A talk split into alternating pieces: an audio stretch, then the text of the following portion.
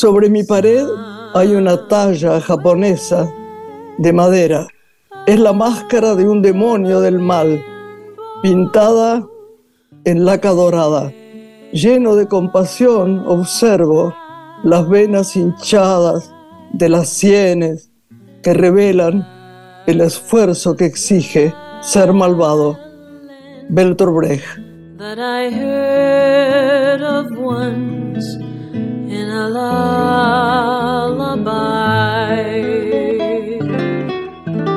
Hola Lore. Hola Grace, ¿cómo estás?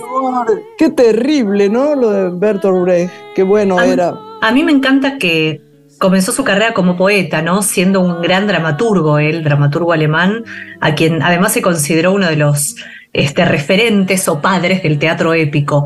Y recuerdo que él compartía la idea de Marx y Engels de que son los grupos sociales y especialmente los trabajadores quienes hacen la historia, por lo cual tuvo también protagonismo en la vida política y social ¿no? de su tiempo. Así que bienvenido a este gran poeta. señor, yo sabía que te iba a gustar que trajera a Bertolt Brecht. Todos los autores que traes o que rescatas me, me, parecen interesantes para evocar ¿no? y para acercar a nuestra audiencia tal vez el recuerdo de muchos de los que hemos olvidado. Así que bienvenida a la poesía en este programa y como bien decís, si te parece, nos presentamos para recibir a nuestra invitada. Graciela Borges es una mujer.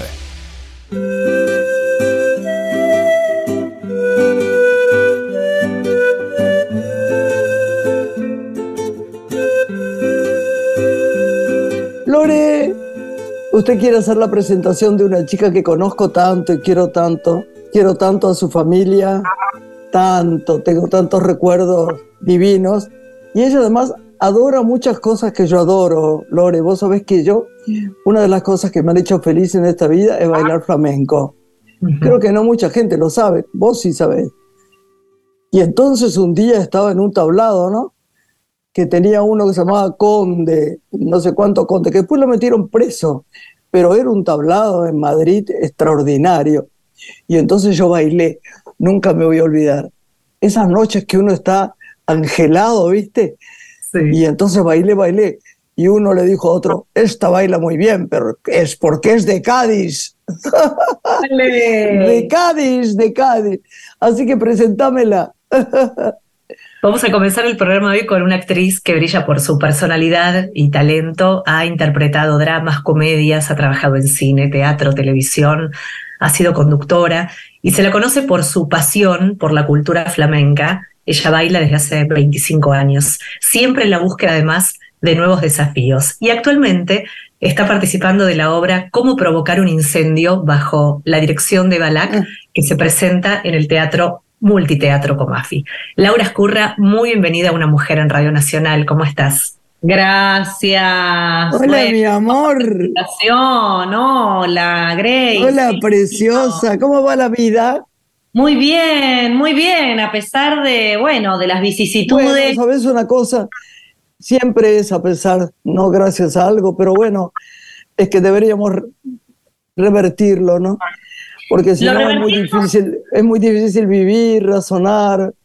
Yo siento no estar triste, no llorar, ¿viste? Que, que, lo podemos revertir, que lo vamos revirtiendo en, en, en un camino sinuoso, pero constante, y los trabajadores del arte también lo revertimos bastante, ¿no? Este, ay, ay, ay, ay, ay. Este mundo roto, este mundo que, que, está cada día más desigual, más polarizado, no, no solamente en nuestra región, ¿no? Sino en, en, en todo, en todo el planeta. Y el arte siempre es ahí un, refugio, un espacio de, de, amor, de catarsis y, y lo que embellece un poco el mundo, ¿no? También el arte.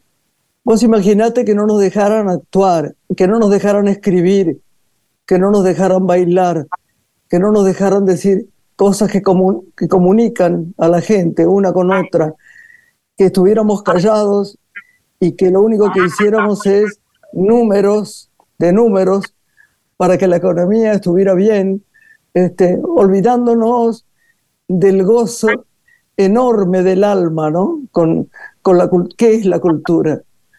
la que llena los pueblos, el corazón de los pueblos. Es conectar un poco con, con, la identidad, con, con, con quiénes somos, qué queremos ser, un ejercicio de memoria, un ejercicio de, de sensorialidad también, ¿viste? Porque el teatro tiene, tiene también esta magia tan artesanal y tan tiempo presente, ¿no? Fuera de todo este espacio de pantallas en donde también estamos súper sumergidos.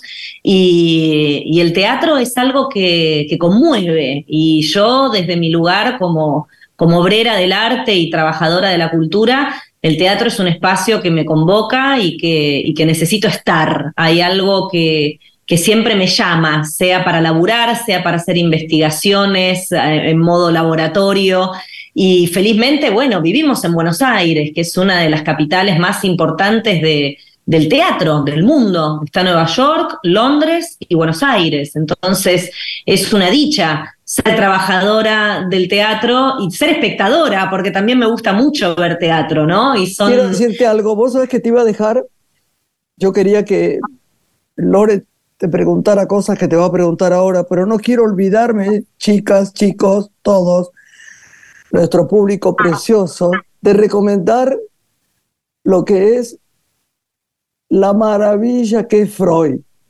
La última función de Freud que hace nuestro amigo Luis Machín es una de las cosas más preciosas que yo he visto. Es de una emoción tan grande que cuando fui a saludarlo, no podía, no sabía qué decirle. Le dije, no te duele hacer las cosas tan bien y se reía, porque la verdad, Lore, yo creo que la viste, ¿no, Lorena? Sí, claro, la vi, la vi. Es extraordinario, ¿no? Extraordinaria. Y en el Teatro del Picadero quiero también rescatar el Zoo de Cristal, que va a estar hasta el 5 de diciembre, y es otra obra extraordinaria con dramaturgia de Mauricio Cartún, que también es una obra necesaria de ver. Con Ingrid Pelicori, con Malena Figó. Me parece que también es otra qué bueno, qué bueno. de las poderosas que tenemos en la cartelera, ¿no? Rescatando lo que planteaba Laura, pensaba también en el en la cultura como derecho, ¿no? Porque creo que en este lugar en el que nos encontramos con Graciela, ella desde el hacer, yo desde el comunicar, necesitamos acercar a toda la audiencia las expresiones artísticas que realmente transforman nuestro ser cuando suceden y son un derecho. Todos tienen que tener derecho a acceder a las expresiones culturales.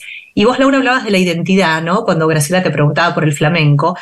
El, este baile flamenco que es una de las principales señas de identidad de España. ¿Por qué te acercaste a él? Como también Graciela nos puede contar por qué se enamoró del flamenco.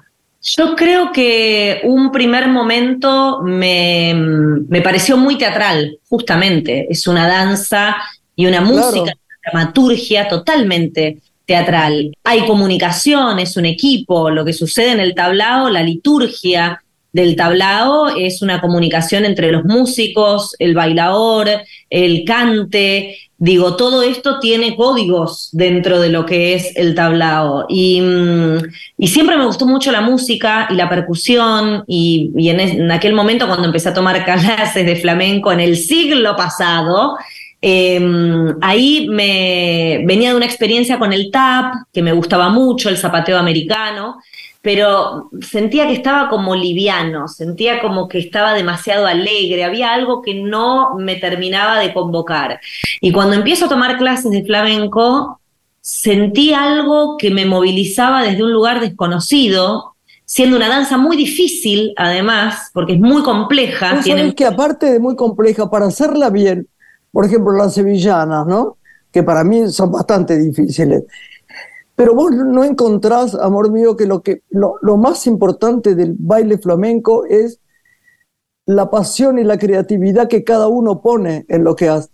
Es, como, como, como, como, que uno pensara con el cuerpo y se expresara de esa manera. Yo no sé si hay la perfección de la danza, no lo sé, pero hay un fuego ahí arriba. Yo desde que era muy chica iba a los tablados en, Madrid, tenía 16, 17 años, no pude parar de pensar en el flamenco. Hay algo que atrapa, que cautiva, que, que se maneja una adrenalina, ¿no? Y una improvisación y una conjunción de, de, de, ir detrás del compás, ¿no? O sea, de, el bailador cuando baila, baila para rematar a compás, ¿no? Y esto es un estudio dentro de la música que es muy distinta a la música tradicional. Por eso siempre cualquier músico que empieza a, que quiere hacer alguna cosita flamenca siempre le cuesta mucho porque eh, eh, las formas de contar son otras, las acentuaciones son otras. Entonces este camino paralelo, casi gitano, nómade, marginal, que ha hecho toda esta, esta civilización escapando, por supuesto, huyendo, hay algo en su música que también es bastante paralelo y distinto a, cómo se entiende la música tradicional. Y eso es muy eh, apasionante y muy enriquecedor. Es compleja, la música es compleja y, y, respecto al cuerpo es un poco como dice Grano, hay, hay una singularidad en la expresión del baile que no puede compararse, que no puede replicarse. El flamenco nunca podrá ser ballet perfectamente igual, nunca podremos bailar igual. Está la emocionalidad de cada una de, de, los intérpretes que bailan, en donde imprimen una impronta y un sello que es único. Y podemos estar cuatro bailadoras eh, eh, con un cuerpo más o menos parecido, bailando la misma coreografía, y no va a ser igual, porque el sentimiento siempre es distinto, y la fuerza y la, eh, y la condensación de esa energía que entre, entre el movimiento y el zapateo confluyen en un, en un fuego realmente único y singular. Pensaba que tiene influencias también de, del pueblo gitano, ¿no? Mezclado con, con otras culturas, que eso también lo vuelve mucho más rico e interesante. ¿Qué espacios hay en nuestra ciudad de Buenos Aires para ir a bailar flamenco? Como de pronto te preguntaría una milonga, ¿no? ¿Qué sucede en un espacio tablado, creo que se llama, donde se baila flamenco, en relación a lo que pasa en una milonga, donde se saca a bailar y se aprende también? Bueno, generalmente los espacios de flamenco ofrecen un show, ¿no? Ofrecen un show con, con, con los bailadores en el tablado, los músicos. Eventualmente pueden invitar a alguien del público que sepa bailar sevillanas o bulerías, que son los, los palos de fiesta. O la rumbita, la flamenca, que es la que uno puede seguir si tiene pasión. Es lo más, sencillo dentro de lo que hay, ¿no? Idealmente. si no hablamos de la obra de teatro, nos van a matar, ¿eh? ahora vamos a hablar, ahora vamos a hablar. Por favor. Pero, sí me parece importante eh, eh, compartir que distinto a la milonga, o sea, el flamenco necesitan habilitarte desde el tablado para que vos subas a bailar. No es como una milonga que el salón está abierto para que cada uno baile, no importa si sos un capo de hace años bailando o un beginner, ¿no? Entonces, algo de eso eh, qué sé yo, por ahí en la Feria de Sevilla, en abril, en, lo que es Andalucía, eh, eh, generalmente alrededor de los pueblos de Sevilla, sí se vive y se respira y las familias abren las puertas de sus casas para bailar flamenco y que todos se mezclen con todos. Y generalmente se bailan rumbas, sevillanas, tangos. esto es para los que conocen inevitablemente hay que, hay que saber de qué se trata. Pero hay muchos lugares donde aquí se puede, se puede ver. la Feria de Sevilla es uno de los recuerdos más maravillosos de mi vida. Yo tenía una amiga que se llamaba Blanca Toro y Delgado y que había, eh, abría en su casa, que se llamaba Patio de Banderas, donde entraban todos los amigos a bailar. Era una cosa tan fuerte, tan fuerte, que te juro que todavía me emociona. Sí, sí, porque es muy visceral, está el corazón muy expuesto, entonces es inevitable no emocionarse y no sentir esa magia que sucede entre la euforia, el zapateo, la descarga, la energía, la pasión. Es muy convocante, es hermoso. Ahora sí, Graciela, quería empezar a explorar tu, tu actualidad, ¿no? Que es esta obra que estás haciendo en el multiteatro. Que la vamos a ver, Lore. Sí, claro, dirigida por Eva Lack. ¿Cómo provocar un incendio? ¿Qué podés contar? Es muy hermosa, es un, es un material que llegó a mis manos de la mano de Gonzalo Heredia, que es compañero, actor, y que me llama un día y me dice, Lau, escribí una obra de teatro. ¿La lees? A ver qué te parece. Quiero tu devolución sincera. Y yo la leí y le di la devolución como, como podría darle a un compañero de dramaturgia, ¿no? Y le dije, che, Gonza, esto es excelente. Digo, esta obra es maravillosa, es buenísimo lo que pasa, hay argentinidad, hay identidad, eh, me remite a la atmósfera de cuando yo era chica. Hay dos actos, ¿no? Un primer acto que sucede en la década del 80 con dos parejas un domingo preparando un lechón a la parrilla y un segundo acto donde sucede en la actualidad y donde vemos a los hijos de esas dos parejas que vimos en el primer acto. Entonces, también hay un juego teatral ahí muy, muy, eh, eh, muy genial y una convención que, el teatro lo permite, ¿no? O sea, permite cambiar así con un cambio de luces y un poquito de escenografía llevarnos del pasado al presente y convertirnos en otros personajes. Eh, así que eso también me parecía arriesgado, sobre todo leyendo mucho material que me han acercado en estos últimos años para hacer teatro, pero que no me convocaban, realmente que no me movían. Y esta fue la primera vez en donde dije, este material sí quiero hacer, me interesa ser parte de una obra que hable de las relaciones, que hable de la familia, de los vínculos, de cómo queremos desapegarnos de, de, la genética de nuestros padres y de lo aprendido y terminamos haciendo lo mismo, ¿no? Entonces se da como una constelación teatral muy divina, muy divina, eh, que, me, que me parecía como, como necesaria en este momento, ¿viste? Que tuviera eh, esta, este, esta cuota de argentinidad y contar historias nuestras desde el teatro comercial con un autor nacional, que esto, digo, también no es, no es, moco de pavo, ¿no? Recién eh, eh, hablabas de, de, la versión del Zoo de Cristal, que es una adaptación en realidad de Mauricio Cartoon, porque el Zoo de Cristal es un clásico de Tennessee Williams, que Mauricio adaptó. Pero digo, si hacemos un análisis de las comedias importantes y fuertes, ¿no? De los teatros grandes, comerciales, eh, en su mayoría son autores extranjeros. Es verdad. Es verdad. Entonces, eh, poder hacer una obra de teatro donde hay un actor y dramaturgo que presenta con toda su valentía su primer material, que eso también me parece arriesgado y valiente, eh, ¿cómo no iba a formar parte de ese experimento? Y además en mi casa, ¿no? El multiteatro es mi casa, estuve siete años trabajando ahí en Tok Tok, así que me siento súper cómoda y empezamos hace dos semanas y está yendo muy bien, estamos muy contentos. ¿Qué días están, Laura, en el teatro? Estamos de miércoles a domingo en el multiteatro Comafi, por supuesto los sábados hacemos dos funciones eh, y la gente se divierte, que es también otra de las misiones súper importantes que, que, para mí son casi fundamentales en este momento, ¿no? O sea, ponderar la comedia, reírnos, exhalar eh, eh, identidad, eh, sentirnos identificados en lo que sucede arriba del escenario y, y, permitirnos pasar un buen tiempo, ¿no? Un lindo tiempo, un lindo momento. Yo creo que el teatro ofrece eso también, como esa convención me, de... Me, dijeron de ir a, a verlos, a ustedes visitarlos, como decimos en el teatro, actor, actor, y te juro que voy a hacerlo con muchísimo amor, porque sé que está estupenda la pieza. Yo la publicité, la puse en historia, y estoy pero feliz de que, es muy linda, que vaya bien y que... Sí, está muy, está muy bien escrita. Y bueno, y una directora como Eva Lack, que también se un montón, Eva es bárbara, también tenía ganas de trabajar con una directora, mujer, que no hay tantas en el teatro.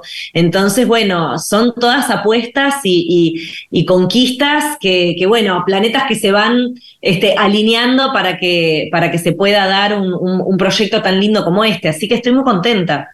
Y Laura, ¿qué debe tener un proyecto justamente para que lo abraces y decidas llevarlo a escena. Decías que recibís mucho material, de pronto para interpretar un personaje, para, bueno, en este caso, este, hacer una obra de teatro. ¿Qué es lo que te convoca? ¿Cuál es tu propósito? Me, me interesa que sea algo genuino, que no sea pretencioso, que, mm, que también tenga eh, identidad, que conmueva, el teatro además también tiene, el teatro es acotado, no es como el cine, ¿no? Que hay mucho más espacio para contar y más recursos.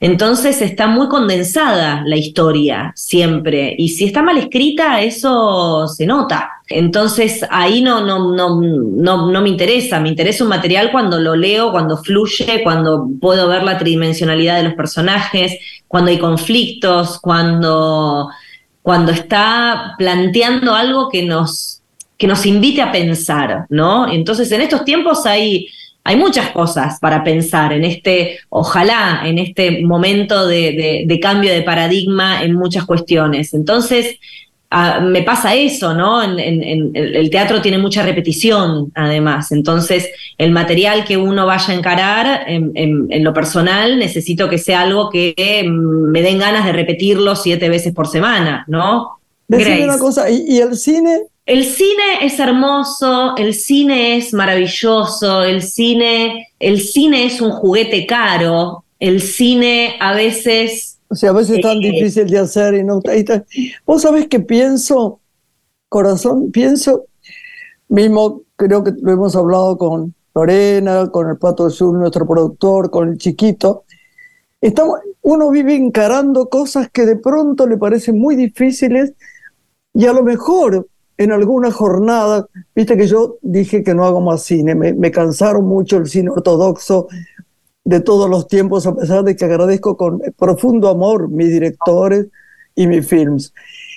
Se puede hacer en, etapas. A mí me gustó mucho la idea que tiene Ana Kass de, de trabajar, por ejemplo, 10 jornadas de 4 horas y ver qué es lo que claro que hay que tener un, libro muy seguro, una, pero así como ella hizo El perro que no calla de esa manera, no se va a poder filmar más los grandes films que estamos acostumbrados. No va a haber Pobre Mariposa, no va a haber El infierno tan temido, no va a haber una película de, eh, qué sé yo, de eh, las últimas que hemos visto, eh, grandes producciones, ¿no? Y creo que ahí va a salir el ingenio. Así como va también el, el teatro, tiene que irlo en cine, ¿no? Pero todo tiene que ser proporcional, ¿no crees, eh, Lorena? No se puede más las grandes producciones, lamentablemente. Es verdad, y además el cruce de géneros, ¿no? Al que estamos asistiendo en todo sentido.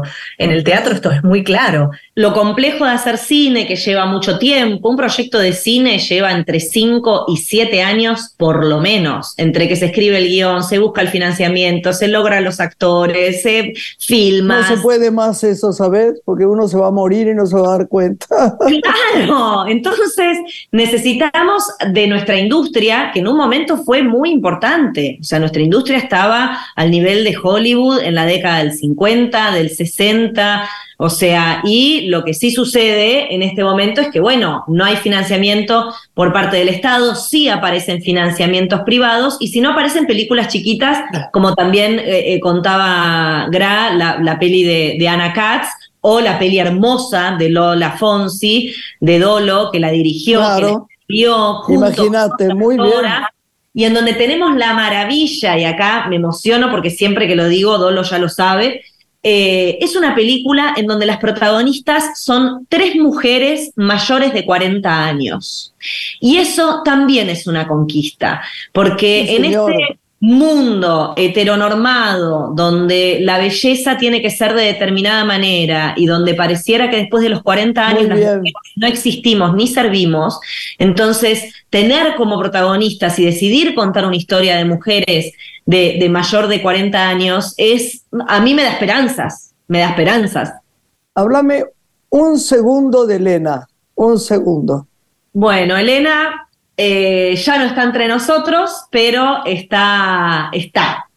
Ya se va a cumplir un año de su partida y, bueno. Vos no sabés lo que, no sabés lo que la lloramos.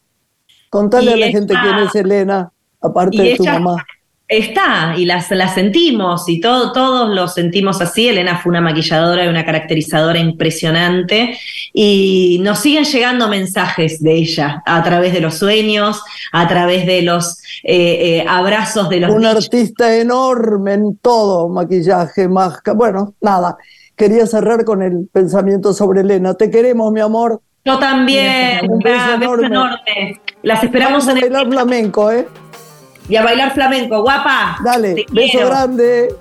Chao. Gracias. Hacemos una breve pausa escuchando a Maricler Dubaldo con la magia del ritmo y regresamos.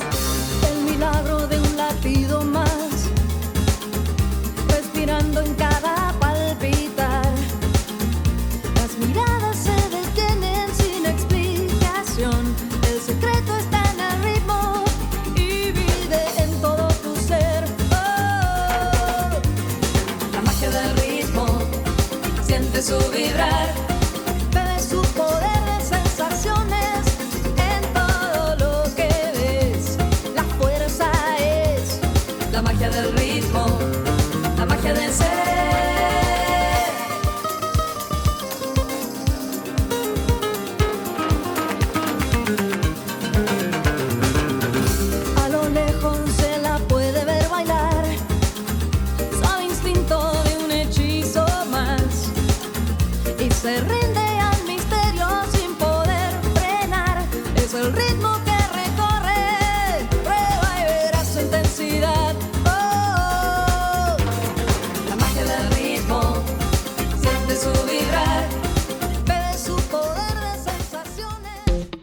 Una mujer. Con Graciela Borges. En la radio pública. Estás escuchando Una mujer. Con Graciela Borges.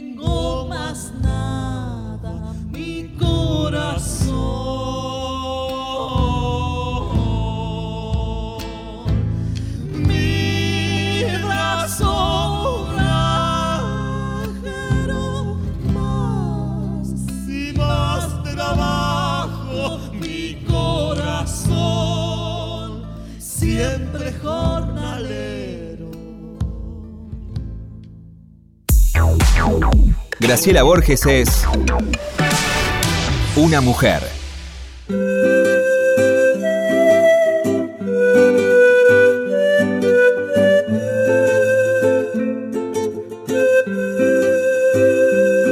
Qué visita divina tenemos ahora, una de esas mujeres célebres, profundamente célebres, amada por un pueblo que la aplaude cuando la ve en los sitios. Yo la vi en un restaurante y, me dijeron, aquella es, no la nombro porque la tenés que nombrar vos.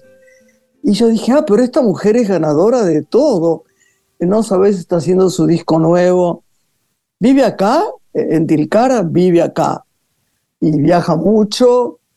Y dije, y, me, me preocupé, como diría el viejo Borges, de indagué, investigué y la escuché y no podía creer. Y además con la complejidad de lo que hace, me doy cuenta que en un momento dado lo que se decía que ese instrumento era solo para los hombres. Así que si vos querés presentarla, Lore, estoy feliz.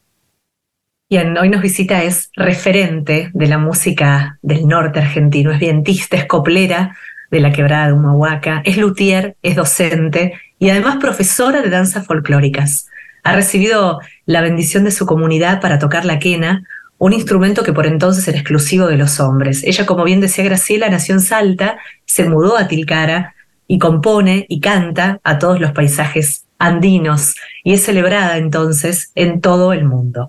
En la actualidad está presentando su último videoclip, Corazón Jornalero, con el que hoy abrimos este bloque para recibirla. Y está realizando distintas presentaciones que dan cuenta de sus 20 años junto a los vientos andinos.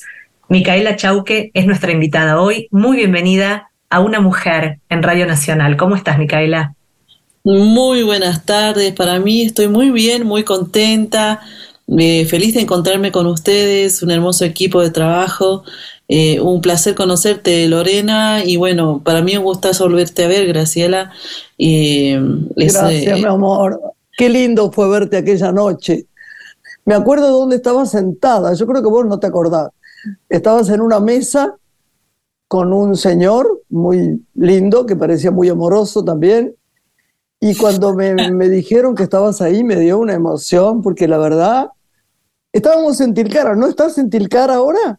En este momento estoy en Tilcara, sí, esa ah. noche estábamos cenando en un restaurante muy lindo eh, junto con mi compañero y bueno, ahí estabas, ingresaste Em, y bueno, la verdad que eh, suelo ir bastante a ese lugar o a lugares cuando estoy en Tilcaras trato de salir y compartir con lo que sucede alrededor del pueblo, porque ahí es donde me nutro, digamos, de esa esencia, ¿no? De, ese compartir, de esa forma de vivir eh, que tiene el pueblo. ¿Te acordás que había una cocinera maravillosa que había ganado un premio también? Sí, sí, estaba Amancay Gaspar, que ganó el concurso de cocineros argentinos. Sí, qué lindo, qué lindo. ¿Dónde naciste vos? Yo nací en la comunidad indígena de Finca Santiago, que queda en el departamento de Iruya, en la provincia de Salta. Iruya es, está, como quien dice, muy cerquita de Mahuaca, muy al norte de, nuestro ah. país. en el lado norte de la provincia de Salta, ya es una región andina también. ¿Y, cómo fueron tus, primeros años? ¿Qué, cómo, ¿Cómo empezó a entrar en tu sangre la, el arte y la emoción de la música? ¿Cómo fue? Creo que también fue una manera de, de encontrarme en, mis procesos de, de cambios y adaptaciones, porque yo vivía en un pueblo muy, muy rural, digamos, y esa mudanza a los 12 años a la ciudad fue bastante traumática, porque tuve que dejar ah. todo, digamos, ¿no? Todos mis, mis primaria, mis amistades, eh, todo, una mal forma de vivir de, de, un pueblo muy chiquitito a una capital de provincia, en este caso Salta, y en la ciudad de Salta este, me encontré que estaba muy... Eh, me llamaba mucho la, atención la danza. Yo quería bailar folclore. Entonces quería ah, bailar folclore, ponerme esos vestidos grandes y subirme a un escenario. y bueno, todos allá son todos folcloristas, ¿viste? Entonces, eh, este, en el secundario yo no quería desprenderme de eso porque en realidad no me interesaba otra cosa, porque era muy difícil adaptarme a la ciudad. Este, ese proceso fue muy duro también, pero lo logré gracias a que me refugiaba a través del arte. Ahí conocí la quena, el SICUS, en el colegio secundario estudiaba en un colegio de arte, Centro Polivalente de Arte, y ahí este, empecé a encontrarme con otros chicos de, que vivían en Salta o que venían del interior de la provincia, y que también se encontraban a través del arte. Había eh, teníamos varias áreas, una era folclore, otra de instrumentos, de danza, artes visuales, este, había hasta danza clásica, eh, y bueno, había varias áreas, uno tenía que elegir una de todas, este, todas esas artes, yo había elegido folclore. Entonces, eh, teníamos, tuve una adolescencia, digamos, que me cobijó, digamos, el arte. Y de esa manera fue que empezó a gustar más de lo justo, porque si no uno termina el colegio y ya hace otra cosa, digamos, ¿no? Digamos que no, no pude dejarlo, fue algo que no quería soltar. ¿Y cómo lograste, Micaela, ser la, primera mujer autorizada para tocar la quena e integrar una de las primeras bandas de Sicuri ¿verdad? Sí, yo creo que eso fue tiempo después. Yo ya, eh, ya había sido, este, había, como te dije, estudiaba música ya en un contexto de ciudad, eh, después eh, hice el profesor de folclore, también en un contexto de ciudad. Eh, pero, ¿qué sucede? En, el, en la ruptura crítica que hubo, ¿te acordás? En el 2001, yo estaba terminando de estudiar el profesorado de folclore, el único que había en ese tiempo en Argentina, que estaba en Buenos Aires, en Capital Federal. Entonces yo, me recibí en Capital Federal y cuando me recibo de profesora de folclore en ese tiempo, que era en el 2001, diciembre del 2001 casualmente, regreso inmediatamente a lo más cerca que podía de, mi, de mi lugar de origen, digamos, ¿no? Entonces trataba de, ir este, a, a Salta, encontrarme un espacio en Jujuy, encontrarme un espacio en Humahuaca, pero a la final eh, me quedé en la quebrada de Mahuaca. Y ahí, este, haciendo punto en Tilcara, empecé de nuevo como a reconstruirme de cero. ¿no? Digamos, a tocar en las peñas, en restaurantes o, en espacios culturales o en salitas, donde sea, empezaba a salir a tocar, pero yo ya venía con un ritmo de, de, hacer espectáculos, de hecho ya había tocado con Jaime Torres, había recorrido tres giras a Europa, haciendo festivales. Ah, qué bueno, eso no lo sabía. Sí, ya en ese tiempo, viste, era estudiante, pero tocaba con Jaime Torres, formaba parte de su gente. ¿Pero qué tocabas? De, ¿Qué, ¿Qué instrumento? En ese tiempo hacía varias cosas, era como una especie de comodín. Bailaba folclore en el, en el, en el número artístico de Jaime Torres, tocaba la percusión, el bombo, y a su vez en el mismo set de percusión llevaba mis instrumentos de viento. Tenía quenas, sicus, quenachos, distintos aerófonos ahí juntos.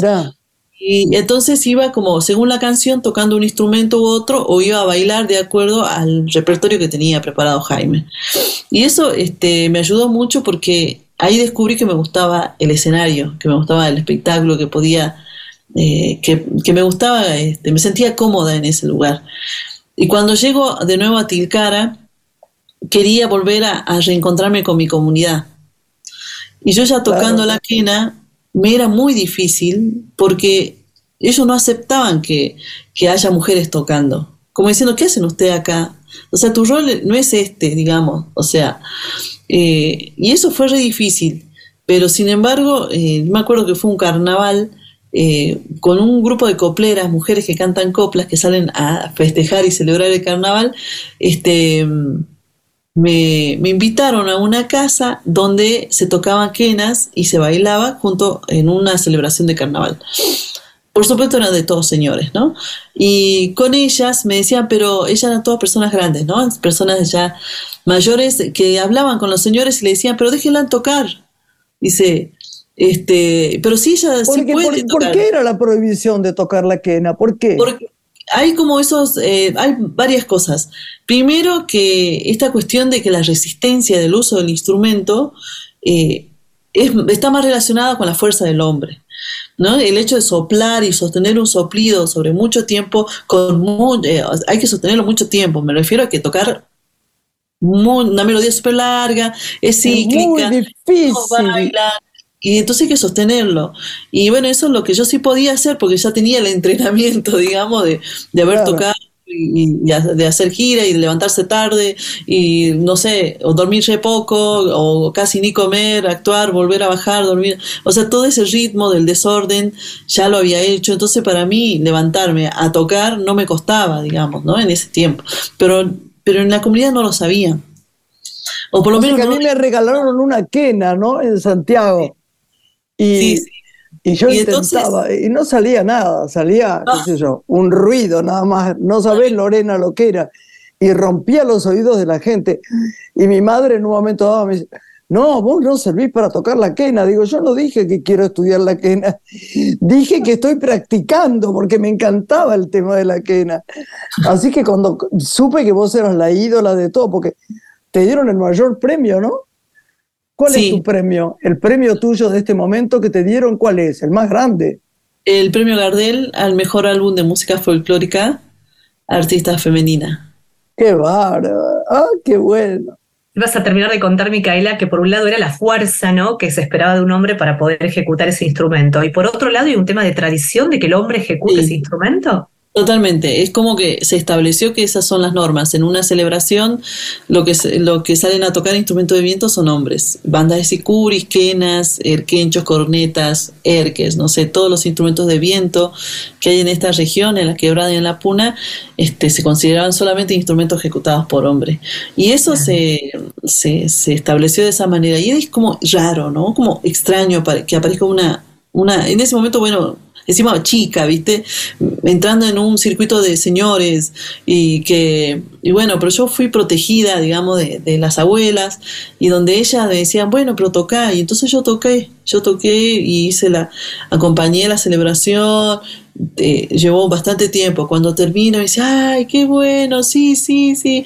Y los señores se me acercaron, sí, sí, sí, sí, sí, usted sí puede tocar, dice, usted sí puede tocar. Entonces fue como que estaba aceptado, digamos, ¿no? Y eso fue como un alivio de mi parte porque ya desde ahí en más todo cambió, digamos, el diálogo, la, la manera de tratarnos, de saludarnos en la calle, hasta el día de hoy, buenos días, buenas tardes, ya ahora son, yo ya veo los hijos, los nietos y me saludan, es un pueblo chico, entonces nos conocemos todos y sabemos qué es lo que hace cada uno y qué es lo que, que aporta o no, digamos, en eh, acá, ¿no? En esta región en particular. Siendo referente en el campo de la música folclórica y habiendo recorrido tantos países con tus presentaciones, ¿qué lugar, qué espacios de otros países, incluso de la Argentina, sentís que conquistaste con tu música, mostrando realmente cuáles son nuestras raíces, cuál es nuestra identidad? Em, sí, sí, sí. Bajo ese objetivo creo que eh, los mayores logros fueron, o por lo menos los que más me emocionaron, digamos. Yo creo que mis logros están en ese grado de satisfacción que logro, digamos, ¿no? En ese momento, digamos, en el grado de, de, emoción que, que puedo este, establecer con el público. Eh, y en eso tuve momentos muy emocionantes, como fue eh, cuando hice una gira a Australia, estuve en Canberra, en Sydney, y la verdad que ahí el público, a pesar de que para ellos esto es una cultura muy lejana eh, geográficamente, pero también este, ideológicamente y de, distintos aspectos, fue hermoso encontrarme con ese público, porque fue muy emocionante. Y así me pasa, como hay algunos ah, eh, lugares o situaciones que por ahí sucedieron, digamos, tocando en Europa, tocando en Italia, en Bélgica, eh, en países donde, eh, donde es, el contraste cultural es mayor, creo que ahí es donde veo la, la es, esa conexión, digamos, a través de algo que no es la palabra, sino es la emoción, el sentimiento, lo que uno siente cuando escucha una melodía.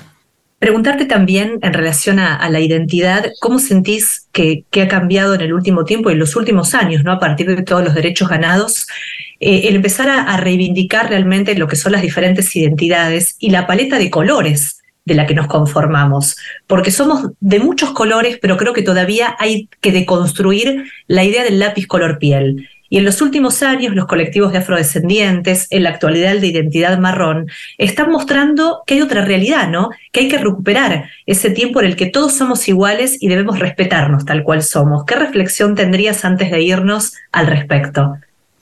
Creo que mm, en definitiva lo que ha permitido la música en mi caso es, eh, es establecer una comunicación a través de un diálogo ¿no? de quenas, de sicus, de melodías, de, de, sonidos, de instrumentos indígenas, como lo es la quena, el sicu, los ritmos que, que, en este caso atraviesan estas, estos instrumentos tradicionales, que son los ritmos que después son más bien folclóricos, ¿viste? Carnavalitos, bailecitos, cuecas, guainos, y después la copla, ¿no? La letra, la palabra, que, que también tiene una connotación eh, mucho más este, regional, digamos, se construye a través de una forma que la hace muy propia, eh, que que en mi caso no me costó aprenderla, porque yo ya vivía en un contexto así, entonces para mí fue al revés, mi proceso era salir de este contexto eh, de la comunidad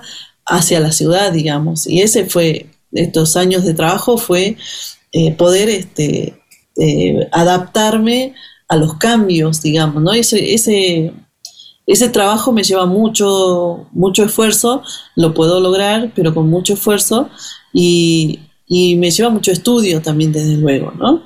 Creo que a través de esa eh, capacidad que uno tiene de desarrollar ese lenguaje, este, es, lo, es lo que hace que podamos este, convivir, digamos, en una diversidad, o por lo menos entender la, la diferencia o, lo, o el mundo distinto del otro, ¿no? Digamos. Y al mismo tiempo que es lo mismo, ¿no? En otro cuero, como decía, Aleja, eh, como decía Atahualpa Yupanqui, somos lo mismo en otro cuero, ¿no? No importa el color. Bueno, te queremos. Sí. ¿Eh? Eso que es lindo lo de Atahualpa. Eso de Atahualpa y desterrar esta idea de la blanquitud, porque nos consideramos blancos y en realidad somos de muchos colores. Claro, claro, verdad, Lore. Sí, eso sí. Bueno, vamos a seguir viendo y mirando y escuchando la música de esta mujer divina. Te mandamos un beso grande, grande, grande que estés bien, te queremos. Yo también las quiero mucho, muy agradecida por esta hermosa entrevista. Eh, bueno, admiro las obras, el trabajo que, de ustedes. Y bueno, seguimos acá para compartir, para seguir conviviendo en un espacio de una interculturalidad muy grande y que podemos ser felices y eso nos hace, eso nos hace vibrar nos hace sentir vivas. Con tu reflexión, Gracias, preciosa, y con tu música nos despedimos con Graciela de este programa. Nos despedimos escuchando a Micaela Chauque junto a Ricardo Mollo interpretando Florcita de Cardón. Gracias. ¿Qué tal esa? Adiós, Mica. Gracias. Las quiero, chicas. Muchas gracias por la nota.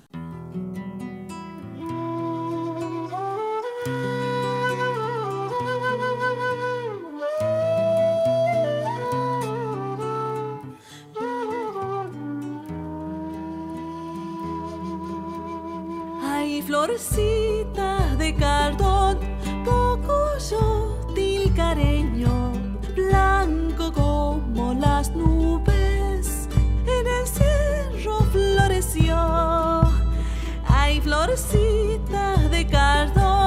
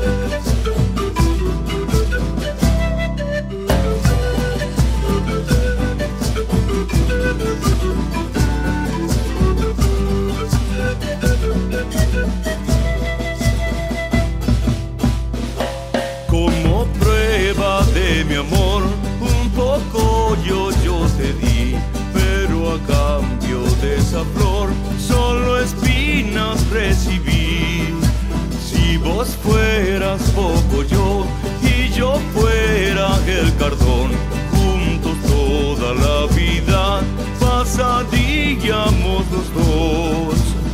Ay, florcita de cardón, ay, hermoso yo, nacido en primavera, perfuma mi corazón. Ay, florcita de cardón. Ay, hermoso yo, nacido en primavera, perfuma mi corazón.